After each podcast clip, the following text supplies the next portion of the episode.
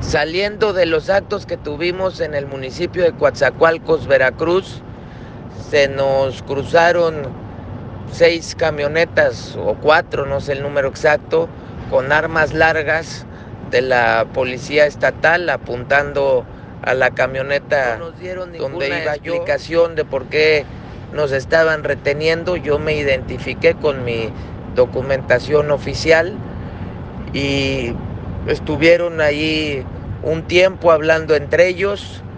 Se bajó mi gente también a hablar con ellos y después de un rato sin decir nada se fueron y ni nos explicaron por qué nos habían retenido.